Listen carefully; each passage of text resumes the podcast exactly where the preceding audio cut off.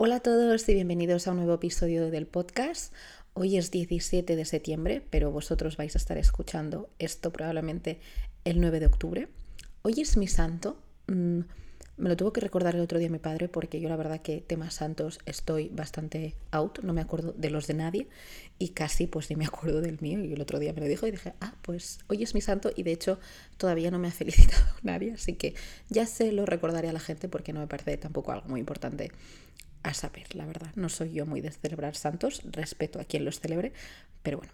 El tema es que eh, si me seguís desde hace tiempo sabéis que me lesioné, me hice un esguince, os conté acerca de él en el episodio nutrición en lesiones y como ya tenía algunos podcasts pues grabados, digamos que sigo grabando y sigo programando, pero claro, este lo estoy grabando en un momento en el que pues espero ya estar bastante recuperada. Y simplemente antes de empezar con el capítulo en el que os voy a hablar acerca de suplementación, en el episodio anterior hablamos un poco de suplementación desde un punto de vista general y hoy os voy a hablar más concreto de proteínas, diferenciante proteínas animales y proteínas vegetales. Pero antes sí que me gustaría compartir algo con vosotros porque hace tiempo que tomé la decisión que estos episodios, este podcast no sería simplemente un espacio educativo, sino que me gusta conectar con vosotros, me gusta saber que hay gente que me está escuchando y que me humaniza, que al final no soy su profesor y ya, su profesora, porque yo no tengo un recuerdo muy humano de mis profesores, la verdad, las cosas como, como son. Entonces sí que quiero pues que sepáis también un poco más sobre mí, cómo me siento y demás. Eh, la cosa es que Ayer fui al fisioterapeuta y la verdad me dio malas noticias. Pensaba que, bueno, iba a poder recuperarme más rápido, tenía ciertas expectativas y bueno, tengo los tres ligamentos tocados bastante. Llevo una semana sin apoyar el pie porque me duele mucho todavía y me ha dicho que probablemente tendré que estar una semana o una semana y media más sin hacerlo. Por lo tanto, estoy en un momento un poco, bueno, frustrada y decepcionada, pero Muchos de vosotros me habéis escrito, lo cual me hace muy feliz, me animáis muchísimo, de verdad me dais mucha energía, no, os imagináis lo que me recarga las pilas eh, leeros. Y también un poco por esto he estado dándole muchas vueltas a, a cómo quiero hacer contenido. Os he contado ya en algunos sitios que no estoy súper a gusto con TikTok, con Instagram, con plataformas de comunicación tan inmediata y de contenido tan inmediato. Por eso también el objetivo del podcast y por qué me apeteció hacerlo. Y estos días he pensado en ir un paso más allá y probablemente cuando también me sienta un poco mejor porque pues ahora digamos que me ducho como puedo, me visto como puedo, me peino como puedo y no me siento yo como con muchas ganas de ponerme delante de una cámara, pero sí que he decidido que voy a tengo un canal de YouTube donde tengo un par de vídeos de, de blogs del Ultra de Sierra Nevada o de mi viaje en Maldivas y también subo digamos, estos episodios por si alguien quiere escucharlos en YouTube. Pero quiero meterme en YouTube, quiero subir cositas, recetas, aprendizajes. Por ejemplo, estando, he estado dándole muchas vueltas, pues todo lo que me ha pasado un poco esta semana y lo que me queda todavía de lesión, ¿no? Pero cosas que puedo ir aprendiendo acerca de este proceso y que no tienen tanto que ver con la alimentación, sino que es un poco más a nivel personal, a nivel emocional y me apetece compartirlo. Así que simplemente pues quería hacer un poco esta introducción para que lo sepáis, sobre todo para que también me digáis feedback, qué os parece, qué tipo de contenido os gustaría ver, bueno, mm, cualquier cosa ya sabéis que, siempre os voy a escuchar y que estoy súper abierta Bueno, pues vamos a hablar del tema que quería hablaros hoy en el episodio y es sobre suplementos de proteínas y diferencias principales entre proteínas animales y proteínas vegetales. Ya sabéis que os he, dicho muchas veces, suplementos de proteínas no son imprescindibles, son necesarios y son una ayuda cuando a través de la alimentación no llegamos a nuestros requerimientos necesarios, como os dije en nutrición y lesiones, pues porque ha habido hay un aumento de, estos requerimientos por una lesión, porque, por ejemplo, queremos perder grasa, necesitamos esa saciedad, bueno, por otro tipo de mm, circunstancias que nos impliquen aumentar eh, esa ingesta y quizá pues nos saciamos en exceso y no podemos conseguirlo a través de la alimentación. Por lo tanto, ahí es una ayuda bastante importante, ¿no? Entonces, hay principalmente, seguro que habéis oído hablar de la proteína whey de, o proteína de suero de leche y esta tiene diferentes tipos. Muchas veces me preguntáis, oye Ari, qué tipo de proteína debo, debo escoger, cuál es la mejor. Tenéis que saber que, al igual que os hablé de, un poco la evidencia, ¿no? los niveles de evidencia, la proteína de suero y la proteína vegetal está en el nivel A. Por lo tanto, es un suplemento seguro, legal y eficaz. En ese sentido, podéis estar tranquilos. Y entonces, vamos a diferenciar primero las tres principales proteínas de, suero eh, de leche y cuál, es, la, cuál sería la más recomendada. La que yo recomiendo más es la proteína de suero concentrada, ¿vale? ¿Por qué? Porque es la más barata y además, como no está tan aislada, sigue conteniendo algunos compuestos de la leche que son interesantes, que los estudios nos demuestran que tienen beneficios para la salud, como son las inmunoglobulinas, ¿vale? Eso sí, la diferencia es que su contenido en proteína ronda alrededor del 70, el 85%, ¿vale? Lo otro restante pues son otro tipo de macronutrientes. Esta es la que yo tomo y la que más me gusta tomar por eso, porque yo no tengo la necesidad de que esta proteína se absorba súper rápido eh, y sí que me interesa pues que tenga esas inmunoglobulinas que bueno pues esos nutrientes que me llevo que sé que tienen beneficios. Luego encontraríamos la proteína de suero aislada, que significa que al estar aislada, tiene mucho más contenido de proteína. En este caso tiene un 90% y los carbohidratos procedentes de la lactosa se han eliminado casi por completo. Por lo tanto, la proteína de suero aislada es muy interesante para esas personas que son intolerantes a la lactosa, porque prácticamente no tiene. Aparte de no tener lactosa y de tener un 90% de proteína, su absorción es más rápida y parece mejor que la de la concentrada. Entonces, para personas que eh, quieran una rápida absorción y sobre todo para intolerantes a la lactosa, para mí esta sería la mejor. Lo que pasa es que también es un pelín más cara normalmente que la concentrada. Y por último, encontraríamos la proteína de suero hidrolizada, que es bastante más cara que las dos anteriores. ¿Por qué? Porque es una proteína que viene predigerida. Entonces, su absorción es mucho más rápido. Y para principiantes, por ejemplo, este tipo de proteína yo no la veo muy interesante, no veo necesario invertir tanto dinero en esta suplementación, pero por ejemplo para personas que hacen dobles sesiones de entrenamiento, gente que tiene un entrenamiento muy demandante, al final atletas prácticamente pues, que tienen un rendimiento muy elevado, sí que podría ser interesante. Yo recomiendo mucho fijaros en el precio porque a veces hay suplementos de proteína que son carísimos y que realmente no hay tanta diferencia entre unos y otros.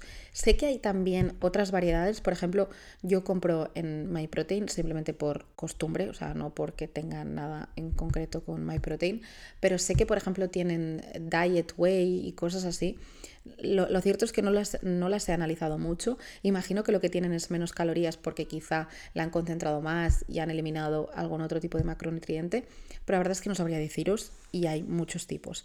Entonces yo sí que me guiaría más por el precio y en función de cuál sea vuestro caso, tirar por una aislada en el caso de que seáis intolerantes a lactosa o por una concentrada. La mm, hidrolizada ya os digo que realmente no hay un cambio brutal, no es necesario que esa absorción sea tan tan óptima, a no ser, como os he dicho, que seáis personas pues, que, que tienen un rendimiento muy elevado y que entrenan muchísimo. Vamos a pasar ahora a hablar de las proteínas vegetales. Muchos ya lo sabréis, pero yo soy ovo-lacto vegetariano, es decir, que sí que consumo lácteos y derivados y em, huevos.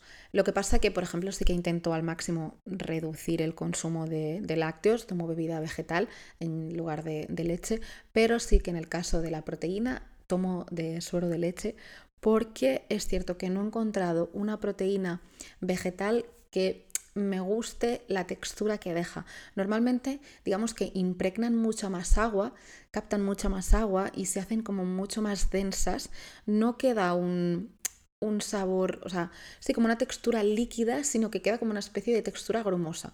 Si alguno de vosotros consumís proteína vegetal y me queréis recomendar alguna que digáis, mira, esta está rica, tiene un sabor bueno y una textura agradable, pues la probaré 100% porque sí que tengo ganas de, de cambiar y de intentar consumir solo proteínas vegetales. Desde un punto de vista nutricional, las diferencias principales entre las proteínas de origen animal y las proteínas de origen vegetal es que las de origen vegetal suelen ser incompletas, no tienen todos los aminoácidos esenciales, aunque hay alimentos vegetales que sí, como por ejemplo los garbanzos o la soja tienen todos los aminoácidos esenciales estas, pero por lo general las demás no, lo suelen tener. En el caso, por ejemplo, de eh, las legumbres son bajas en metionina y en el caso de los cereales son bajos en lisina. Por eso siempre se ha dicho el tema de, de consumirlas juntas. Bueno, también esto es algo de lo que hablo en mi libro, pero bueno, que no tenemos por qué consumirlo a la vez para hacer como esa sinergia y que en ese momento sea completo, sino que mientras tomes todos los aminoácidos esenciales a lo largo del día, pues suficiente. Pero Digamos que esto no es lo que hace las proteínas vegetales un poco peores a la hora de la síntesis proteica. No es el hecho de que no tengan todos los aminoácidos esenciales, sino es porque son deficitarias en un aminoácido muy importante que es la leucina. Seguro que os sonará, ya os he hablado de ella, y es que es el aminoácido más importante para, para estimular la síntesis proteica. Entonces, lo que tenemos que hacer cuando consumamos proteína de origen vegetal es intentar asegurar como mínimo un aporte de 3 gramos de leucina por ración. Y eso es lo que nos va a ayudar a sintetizar de forma correcta la, proteína. Os voy a hablar de cuatro tipos de, de proteína vegetal y al final os digo un poco de qué forma las podéis consumir para que su absorción y su efecto sea el óptimo. La primera sería la proteína de guisante, que tiene un buen perfil de, aminoácidos y la mayoría son bastante ramificados, pero es baja en metionina, como os he dicho, porque al final es una legumbre. La proteína de cáñamo es más baja en proteína total, ¿no? Por una scoop, pues tiene menos proteína que la de guisante y esta es más baja en lisina.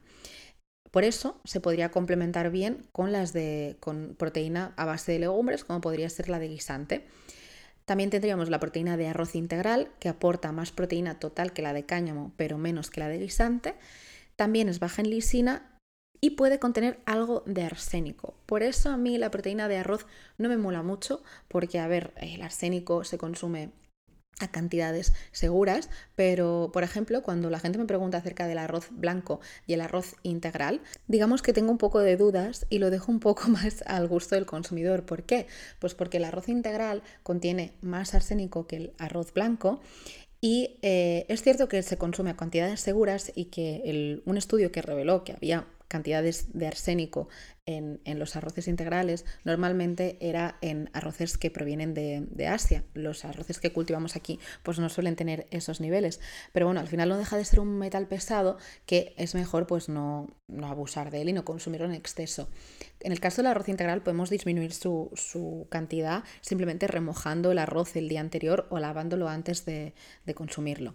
Entonces, el arroz integral tiene ciertos beneficios por su cantidad de fibra y porque aporta otros nutrientes. En función de que en qué estado nos encontremos, en el sentido de que necesitamos un arroz más saciante porque queremos eh, bajar de peso o bien porque no vamos muy bien al baño, entonces también nos interesa un arroz integral, pero si no, también podríamos consumir un arroz blanco y no pasaría absolutamente nada. Entonces, bueno, al final es como por ejemplo pasa con el pescado azul, que nos aporta ácidos grasos interesantes, pero que también puede contener algo de mercurio y por lo tanto pues no se recomienda usar de los pescados de tamaño grande. Pero sería una recomendación parecida. No quiero alarmaros en ese sentido, pero sí que yo como recomendación no hablo ahora ya del el arroz normal, de hacer un risotto, ahí lo que queráis, no pasa nada, la cantidad de, mm, de, arsénico es totalmente segura, pero si lo vamos a tomar como suplemento, pues chicos, yo prefiero que no lo hagáis a través de, de arroz, por si acaso. No pasa absolutamente nada, también es seguro, pero pudiendo consumir cualquier otro que no tiene compuestos, digamos, un poco controvertidos, pues mirad, eh, hacerlo con otro, como por ejemplo la soja, que es de la siguiente proteína que os voy a hablar, que además es una proteína completa, esta sí que tiene todos los aminoácidos esenciales y tiene más proteína total que todas las demás, entonces la proteína de soja en ese sentido también es de las más interesantes. Si tenéis dudas sobre la soja, ya sabéis que tenéis dos episodios del podcast en el que os hablo de ella para que os quedéis tranquilos de que también es perfectamente segura. Pero ya os he hablado entonces de estas cuatro proteínas y ahí viene el momento de, vale, ¿y cómo las tomo para que realmente haya una buena síntesis proteica? Como os he dicho, pues ingiriendo con ellas, asegurando 3 gramos de leucina. ¿Cómo podemos hacer esto? Pues de dos formas. O bien ingiriendo 50 gramos de proteína vegetal, es decir, el doble de lo que normalmente consumimos de proteína animal, que es un scoop, pues ingiriendo dos. Si ingerimos dos, ahí ya aseguramos que estamos teniendo más de 3 gramos de leucina por ingesta. O bien consumiendo 25 gramos, es decir, un scoop, y suplementándonos con leucina, es decir, comprar leucina por separado, que se puede comprar, y añadiendo a esa ración 3 gramos para asegurar que tenemos la suficiente para estimular la síntesis proteica. Simplemente os voy a comentar un estudio para que veáis un poco esa, esa comparativa, ¿no? en el que cuando se administraron 48 gramos de proteína de arroz, que eso aporta 4,8 gramos de leucina, y 25 gramos de proteína whey, que aporta 5,5 gramos de leucina, a lo largo del tiempo usando esta suplementación no hubo diferencias en el aumento de la masa muscular. Probablemente si lo que hubiéramos aportado hubiera sido 25 gramos de proteína de arroz, pues no hubiera sido así porque el contenido en leucina pues hubiera sido la mitad. Por lo que si me preguntáis un poco, en mi opinión, cuál es la mejor proteína vegetal para consumir, yo os diría que o bien la soja o bien una de estas que son combinaciones que contienen cereales y legumbres, por ejemplo, y entonces tienen todos los aminoácidos esenciales. No es imprescindible, pero bueno, creo que en el momento en el que nos estamos tomando una suplementación, vamos a buscar un poco la que sea mejor y la que en ese sentido sea más completa. Y luego a partir de ahí, yo sí que, por ejemplo, no soy muy fan de los dos scoops de proteína porque me parece si ya de por sí la proteína vegetal a mí me sacia mucho por, por esa textura que os comento, tener que consumir dos scoops me parece un poco demasiado. Entonces sí que creo que lo mejor sería consumir em, o comprar este suplemento de leucina y añadirle nada, un cacito muy pequeño de 3 gramos y para adelante y así nos aseguramos esa síntesis de em, esa síntesis proteica. Así que nada más, yo creo que eso era lo que os quería comentar hoy. Como siempre, estoy súper abierta que me preguntéis más al respecto si tenéis otras dudas. Pensaba quizá hablar un poco acerca de los edulcorantes, de pues porque quizá tenéis dudas acerca de ya, pero tiene que ser proteína neutra porque si la tomo con sabor tiene edulcorantes. ¿Qué pasa con estos edulcorantes? Pero yo creo que para ello sería mucho más interesante hacer otro episodio específicamente hablando de edulcorantes porque si no este se haría muy largo. Si lo queréis, hacedmelo saber. Y nada más, muchísimas gracias por haber pasado este rato conmigo. Espero que os haya gustado y hayáis aprendido y nos vemos en próximos. Un abrazo muy fuerte.